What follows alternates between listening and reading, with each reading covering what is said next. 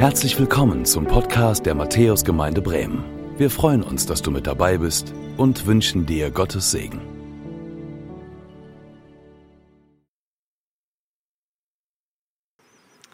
Liebe Gemeinde, liebe Zuhörerinnen und Zuhörer, liebe Gäste, heute geht es um den siebten Schöpfungstag, den Sabbat, den Sonntag.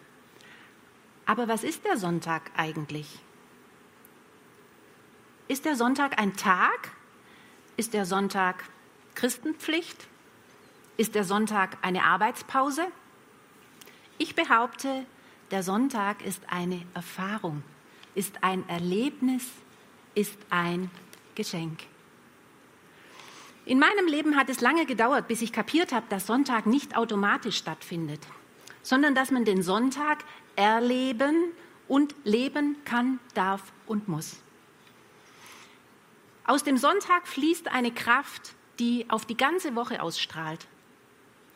Und mir geht es heute in meiner Predigt darum, dass du verstehst, wie man den Sonntag erleben kann, denn man kann ihn auch verpassen, auch wenn gerade Sonntag ist. Stören Sie sich bitte nicht, wenn ich das Du verwende, das passt hier zur Kultur unserer Gemeinde. Äh, ich sieze Sie dann später auch wieder. Aber wir beginnen mit unserem Thema mal der Reihe nach und hören erst den Bibeltext, über den ich sprechen werde. So wurden Himmel und Erde und ihr ganzes Heer vollendet.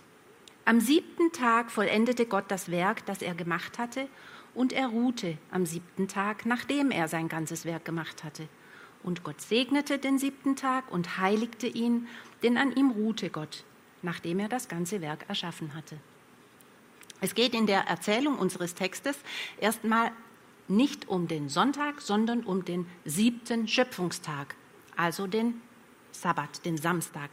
In sprachlicher Schönheit wird uns im Vortext der Ursprung aller Dinge vor Augen gemalt. Und zwar in einer für die orientalische Welt durchaus gängigen Weise wird bildhaft erzählt, wie die Welt und die Himmel und alles, was darin existiert, geschaffen wurde in ganz großen grundsätzlichen Zügen.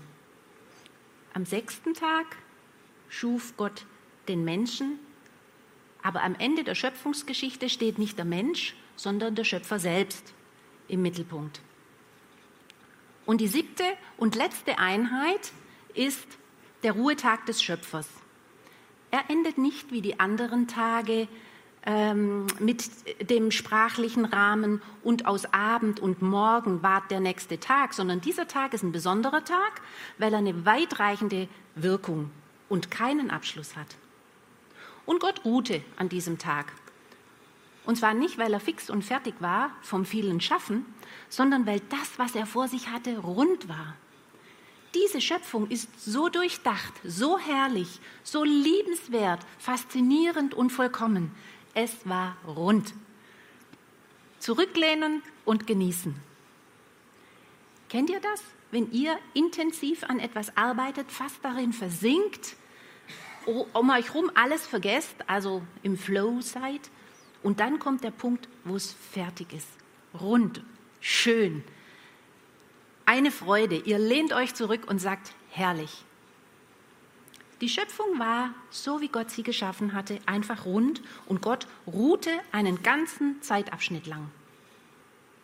Dass wir jetzt auch Dinge in der Schöpfung äh, entdecken, die wir jetzt nicht so rund finden, das hat mit was anderem zu tun, was in der Sündenfallgeschichte zu einem späteren Zeitpunkt in dieser Predigtreihe, äh, wie es gedacht war, dann noch kommt. Also bleibt dran. Gott heiligte diesen Tag, steht in unserem Text. Das Wort heilig kennen wir in unserem Sprachgebrauch eigentlich nicht mehr. Ähm, höchstens noch so, das ist ihm oder ihr heilig und wir meinen damit irgendwie, das ist bedeutsam für diese Person. Im christlichen Glauben begegnet uns aber öfters das Wort heilig. Zum Beispiel wird Gott als heilig beschrieben. Ich habe schon gesagt, in der Literatur des Orients gibt es viele ähnliche Erzählungen, wie die Erde entstanden sei, sind, wie die Erde entstanden ist, aber es gibt auch Unterscheidungen. In den anderen Texten handelt es sich jeweils um polytheistische Weltbilder, in denen die Götter aus bestehender Materie oder Chaos entstanden. Sie sind letzten Endes Personifikationen von Naturkräften durchaus auch mit teilweise negativen Eigenschaften, die lügend, stehlen, betrügen, vergewaltigen und morden. Der Mensch ist in diesen Berichten weder ein Abbild des Schöpfers, noch soll er die Schöpfung gestalten. Er ist im Grunde unterdrückter Sklave der Götter und er muss hart arbeiten, um die Götter zu ernähren. Anders im Alten Testament. Hier gibt es einen allmächtigen Gott, der alles durch sein Wort geschaffen hat, ohne jeden Götterkampf. Er gebietet und es steht da. Hier gibt es eine Trennung. Gott ist Gott und die Schöpfung ist die Schöpfung. Wir beten Gott den Schöpfer an nicht die Schöpfung, nicht die Sonne, nicht den Baum, nicht Mutter Erde, nicht den, die Engel und Geister oder verstorbene Menschen oder lebende Menschen, auch nicht die Wissenschaft oder die Technik oder unseren Partner. Wir beten den Schöpfer an und nichts, was geschaffen ist. Und das heißt heilig. Gott ist anders, ist speziell, er ist nicht eine Teilmenge von Schöpfung, sondern was eigenes. Also, heilig. Nach den sechs Tagen folgt ein heiliger, also ein spezieller Tag, der nicht Schnittmenge der anderen Tage, ist. Und dieser Tag ist ein Ruhetag. Wenn wir den Vortext betrachten, dann sehen wir auch, ähm, Gott schafft Unterscheidungen in der Schöpfung. Er schafft Land und er schafft Wasser, er schafft Licht und er schafft Finsternis.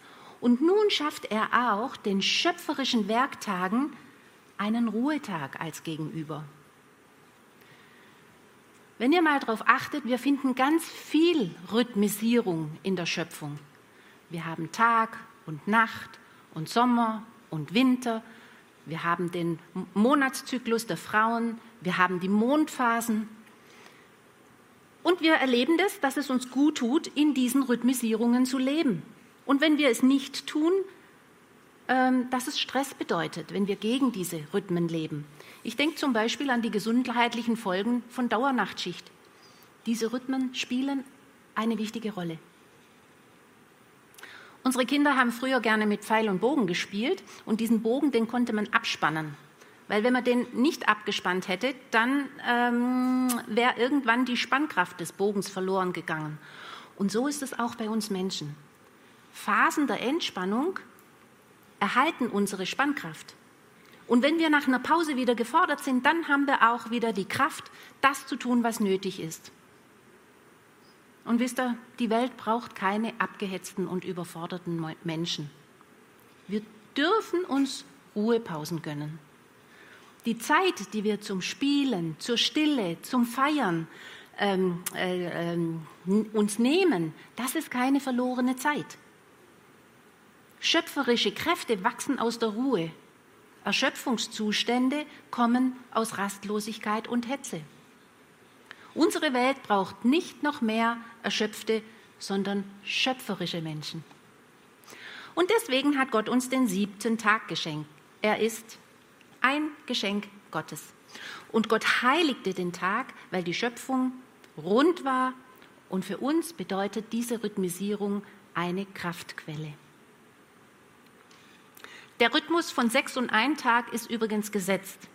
Wir finden in den zehn Geboten oder ich nenne sie auch ganz gern Anleitung zum Lebensgelingen, du sollst den Sabbat heiligen. Damit werden wir aufgefordert, für diesen ähm, Rhythmus in unserem Leben eine Struktur zu schaffen. Manche guten Dinge funktionieren einfach nur mit Struktur. Also wenn ich mit dem Auto von Horn nach Huchting fahre und neben mir liegt mein Handy auf dem Nebensitz und da blinkt ein paar Mal so eine WhatsApp auf, dann habe ich eine harte Zeit, da nicht rüber zu fassen. Ihr, ich, ich weiß, ihr wisst nicht, wovon ich rede, aber bei mir ist das so. Was bei mir funktioniert, ich nehme das Handy, stecke es in den Korb, tue den Korb auf den Rücksitz oder in den Kofferraum. Also strukturelle Lösung funktioniert. Schaff dir für den Sonntag eine Struktur, damit du ihn erlebst. Struktur ist was Gutes. Sie schafft gute Gewohnheiten. Struktur nimmt die Notwendigkeit, immer neue Entscheidungen treffen zu müssen. Wenn du erst dann deine Ruhezeit einlegen möchtest, wenn du fertig bist, wirst du die Erfahrung machen, es bleibt keine Zeit übrig. Ich habe in meinem Leben Resilienzseminare angeboten, Zeitmanagement-Trainings, Führungskräfte beraten und dabei immer wieder erfahren und gelernt, wir müssen Auszeiten vom Alltag aktiv setzen.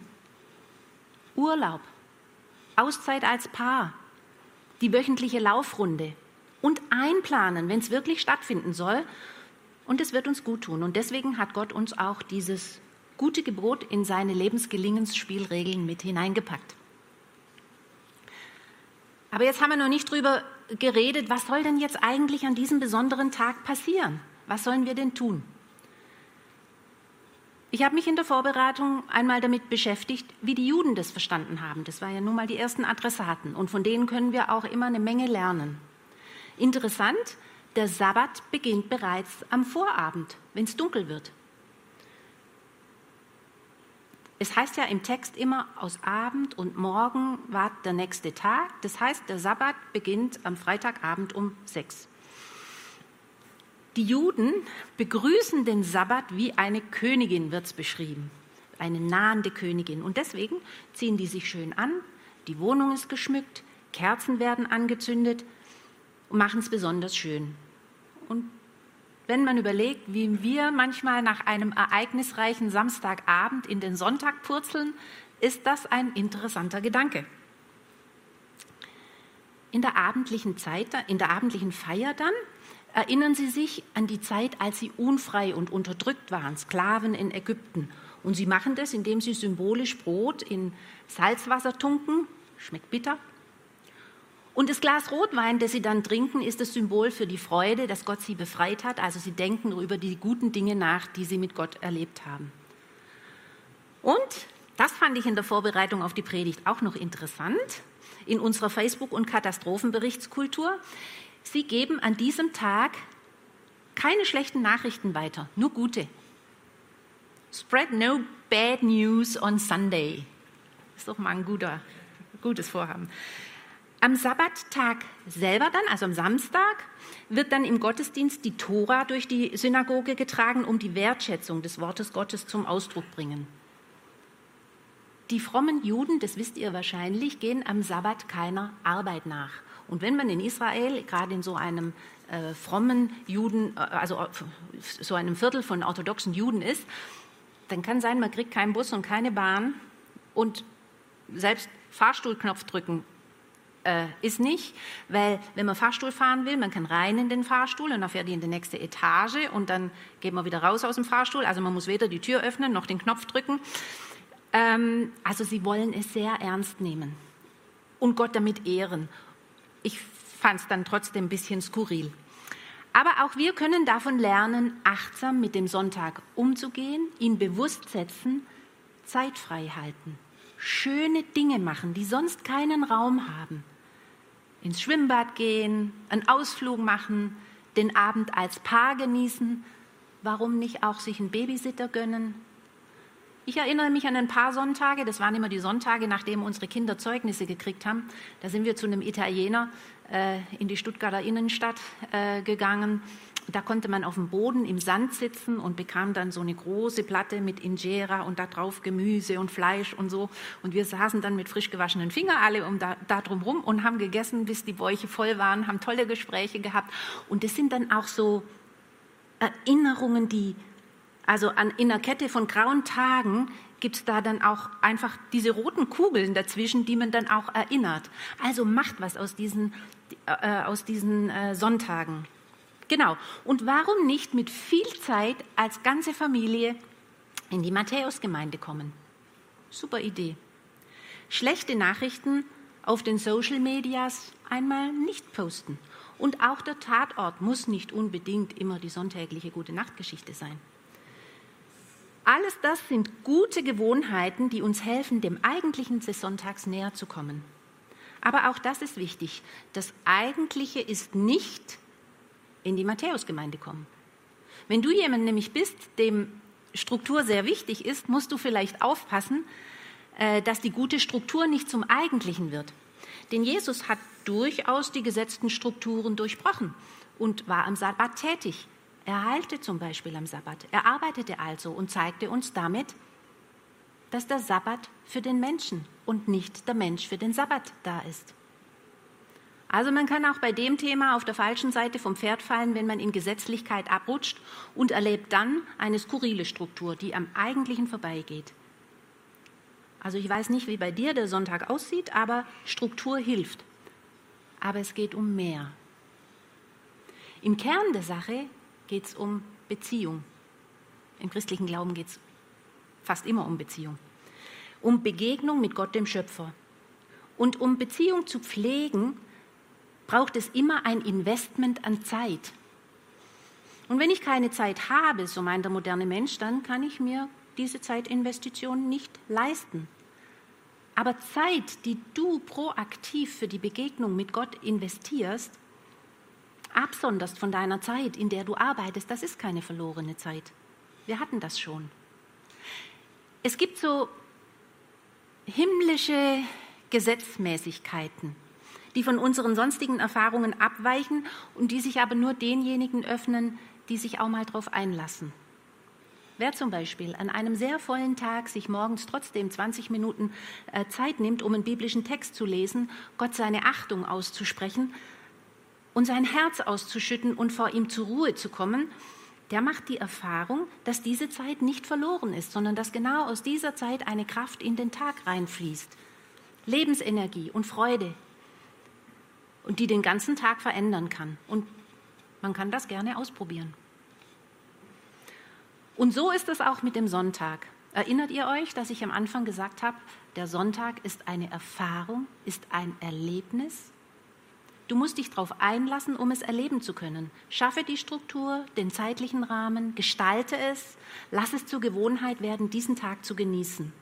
Nicht zu arbeiten und Gott zu dir sprechen zu lassen. So kannst du den Segen spüren, den Gott auf diesen Tag gelegt hat und der in die anderen Tage hineinfließt. Jetzt haben wir gesagt, Sabbat bedeutet, es ist fertig, Gott ruht, denn die Schöpfung ist perfekt, herrlich, rund. Das ist der Tag des Schöpfers. Die Begriffe sind jetzt so ein bisschen durcheinander gegangen. Sabbat und Sonntag. Wir Christen feiern ja nicht den Sabbat, also nicht den Samstag, sondern eine andere Vollendung, die im Neuen Testament beschrieben ist, den Sonntag. Den Tag, an dem Jesus auferstanden ist. Das ist der höchste Feiertag der Christen. Die Erlösung der Menschheit, Überbrückung des Grabens zwischen Mensch und Gott, Vergebung von Sünden, eine neue Schöpfung, ein neues Leben und zwar mit einer Perspektive, die, Qualität, äh, die qualitativ und zeitlich bis in den Himmel reinreicht. Und der Kern des Sonntags ist ebenfalls Beziehung zum Schöpfer, beziehungsweise die Beziehung zum auferstandenen Jesus. Jesus lebt. Früher hätte ich damit nichts anfangen können. Heute gehört es zu einer Grunderfahrung, die mein Leben verändert hat. Ich weiß, dass ich bedingungslos geliebt und angenommen bin und deswegen ist Fehler vermeiden auch nicht mehr mein Lebensmotto. Stattdessen kann ich mit der Vergebung Jesu im Rücken vertrauensvoll und mutig das Leben gestalten, denn alles ist gut.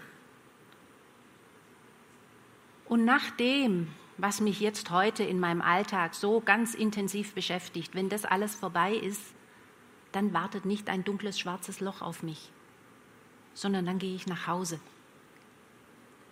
Und das kann ich jetzt schon wissen, weil die Erlösung vollendet ist. Es ist vollbracht, sagt Jesus. Und das macht mich glücklich und auch viel unabhängiger von Erfolg und Misserfolg und auch vom Beifall anderer Menschen jedenfalls mehr als früher. Die Matthäusgemeinde zeichnet sich durch manche Dinge aus, aber eine Sache, es gibt hier viele Menschen, die behaupten würden, dass sie so eine Beziehung zu Gott oder zu Jesus haben. Und die sprechen auch gerne drüber. Und wenn man sie fragt, sie haben ganz unterschiedliche Geschichten, wie sie zu dieser Aussage kommen. Wenn das für dich interessant ist, dann frag doch mal. Der Sonntag ist jedenfalls der Tag, an dem wir diese Vollendung feiern. Nun hat dieser siebte Tag ja auch eine gesellschaftliche Dimension. Individualität ist im christlichen Glauben ein wichtiger Grundton, aber der Mensch ist auch ein soziales Wesen. Wir erinnern uns, es ist nicht gut, dass der Mensch alleine sei.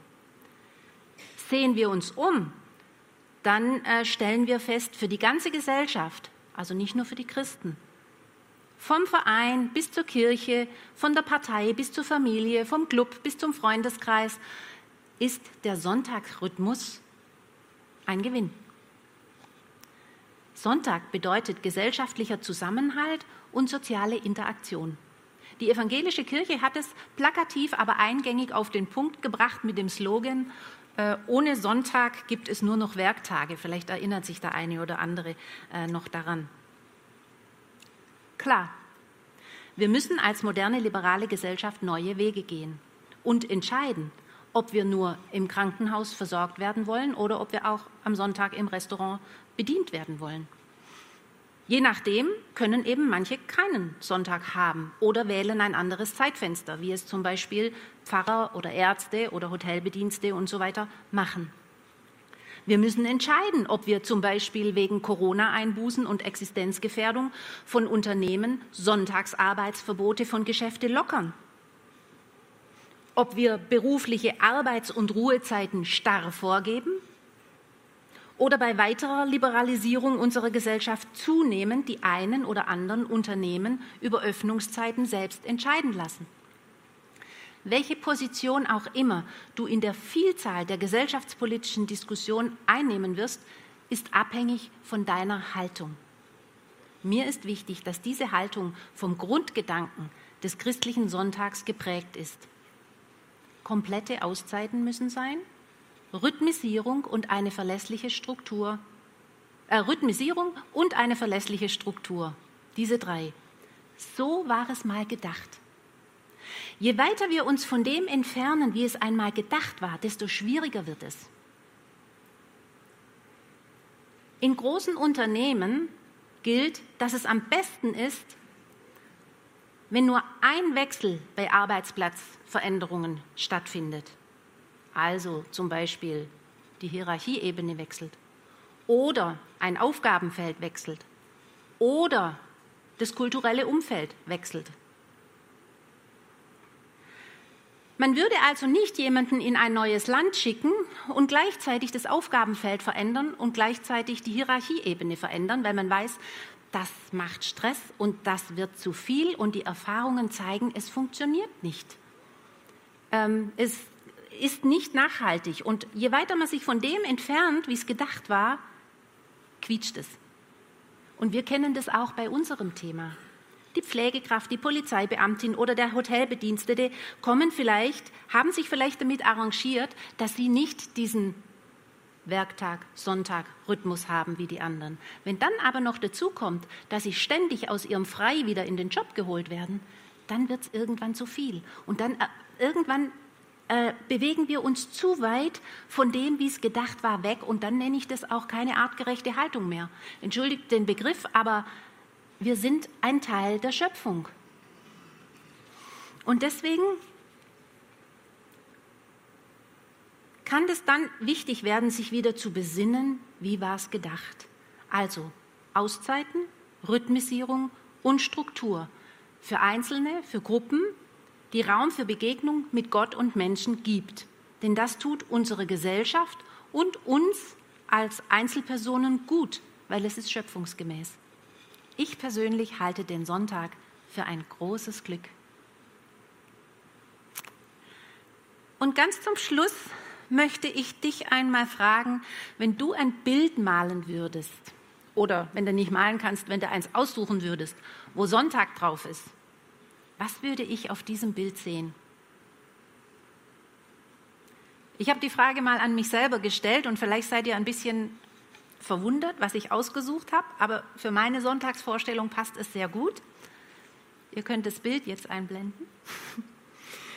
Als vielbeschäftigter Mensch ist Sonntag für mich manchmal ein Vertrauensakt. Loslassen von der Arbeit, trotz vollem Kalender. Ein Höhenflug, der auch eine harte Landung nach sich ziehen könnte. Ein Abenteuer aus jauchzender Freude, aus Spiel, eintauchen auch ganz bewusst in schöne Sachen, aber immer in der sicheren Gewissheit, dass ein begeisterter Vater seine Freude an mir hat und mich immer auffängt. Und in diesem Bild des Sonntags sehe ich hinter Farben, Luftanhalten und Bewegung eine tiefe Ruhe und Geborgenheit in der Gemeinschaft mit meinem himmlischen Vater und, das ist jetzt nicht auf dem Bild, auch mit seinen anderen Kindern. Deswegen, Sonntag ist ein Geschenk, das wir nicht unausgepackt lassen sollten. Sonntag ist eine Erfahrung. Ich wünsche euch einen schönen Sonntag.